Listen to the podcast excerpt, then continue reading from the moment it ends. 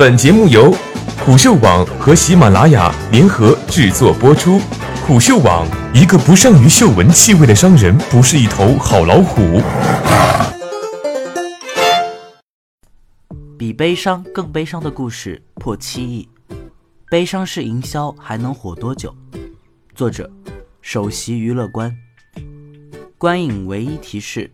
请带足纸巾。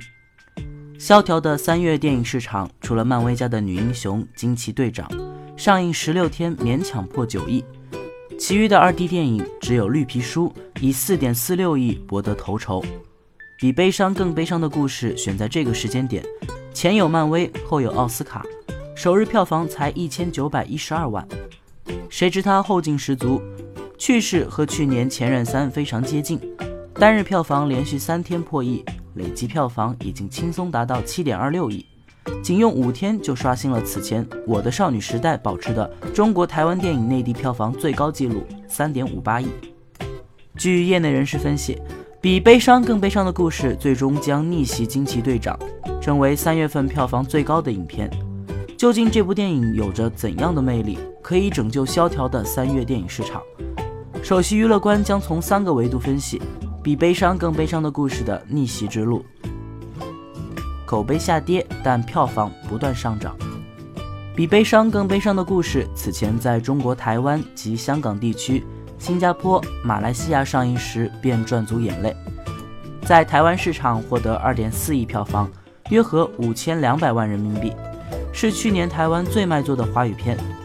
如此强的催泪弹来到内地。自然也是吸引了不少观众进电影院放肆大哭。三月十四日在内地上映七天后，迅速突破五亿，猫眼预测票房能达到九点八六亿。全相宇和李宝英主演的原版《比悲伤更悲伤的故事》，在豆瓣已有一百多万人标记看过，证明该片已经有一定的群众基础。再加上陈意涵和刘以豪两位主演助力，陈意涵以元气少女的人设让内地观众熟知。男主角刘以豪则被评为下一个柯震东。票房增长的同时，该片在豆瓣的评分急速下降，目前已经跌至四点九分。韩国原版在豆瓣上的评分也有七点七。如此一来，比悲伤更悲伤的故事甚至低过前任三的五点五，以及后来的我们的五点九。评分低的原因主要在于其三观不正。有观众对比悲伤里牙医的遭遇表示痛心，编剧解释道：“影片中四个人的爱情观不尽相同，Cream 和 K 甘愿为对方付出，Cindy 从开始的不相信到最后才发现自己低估了爱情，而牙医则有爱情洁癖，他的遭遇看似悲伤，但五到十年之后他会是最幸福的，因为他学会了爱。”台湾小清新电影的大陆市场。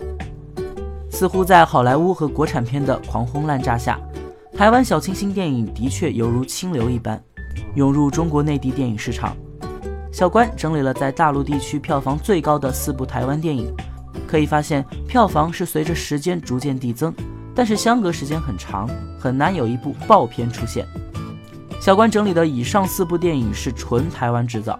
也就是说排除了内地和台湾的合作，中台合作的电影成绩更为亮眼。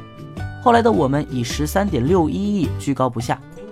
虽说导演刘若英是中国台湾人，但这部电影的制片方是中国大陆，所以并不算是一部台湾电影。包括三点六四亿票房的《重返二十岁》，一点四五亿票房的《破风》，均是中国大陆和台湾的合作片。台湾电影在中国内地电影市场的投放量很大，但是很难有爆片。明显有些在台湾地区大受欢迎的影片，到了内地就水土不服。正如在台湾引起轰动的《翻滚吧，阿信》，同一年在大陆上映时只有六百一十九万票房；小清新鼻祖片《听说》在大陆上映只有两百四十三万；台湾史诗巨作狂揽八亿新台币的《赛德克·巴莱》，内地只有一千六百五十三万；更不必说在台湾金马拿奖拿到手软的《血观音》和《大佛普拉斯》，因为审查原因而无缘内地观众。看来，只有青春爱情类型的台湾电影才能在内地引起共鸣。正如国内某公司营销部经理梅小姐告诉小关的：“根据风格，台湾青春片或者感情故事多半表达比较细腻，从一个感情点入手，例如《初恋、同桌、失去、小确幸，这些词很容易让观众找到共鸣。他们很擅长以小见大，砸中最大人群的共情。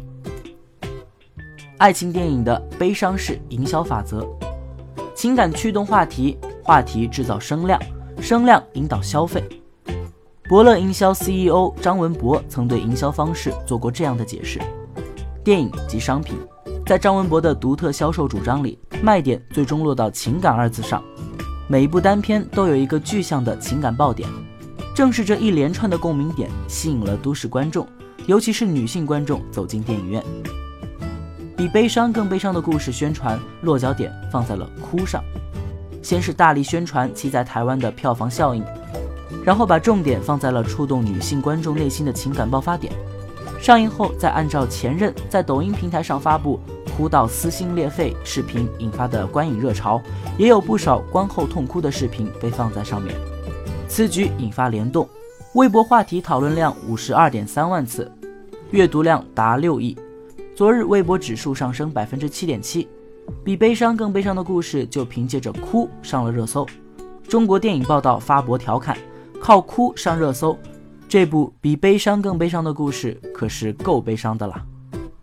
针对比悲伤更悲伤的故事，电影还未上映，，A Lin 演唱的主题曲《有一种悲伤》就先火了。梅小姐说，所有营销上，他们善于做社会话题和音乐 OST，用新人打造青春感，用青春标志的歌手来加深观众的认可。五月天、刘若英。田馥甄，他们从音乐角度都可以给电影更多助力。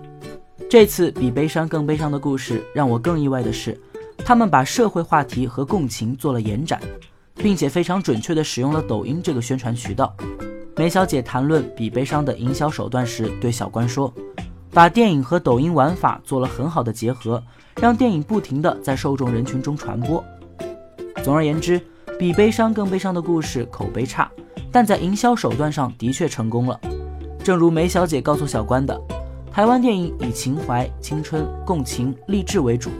营销也更偏向于这类话题的二次发酵，所以还是有自己的一套套路的。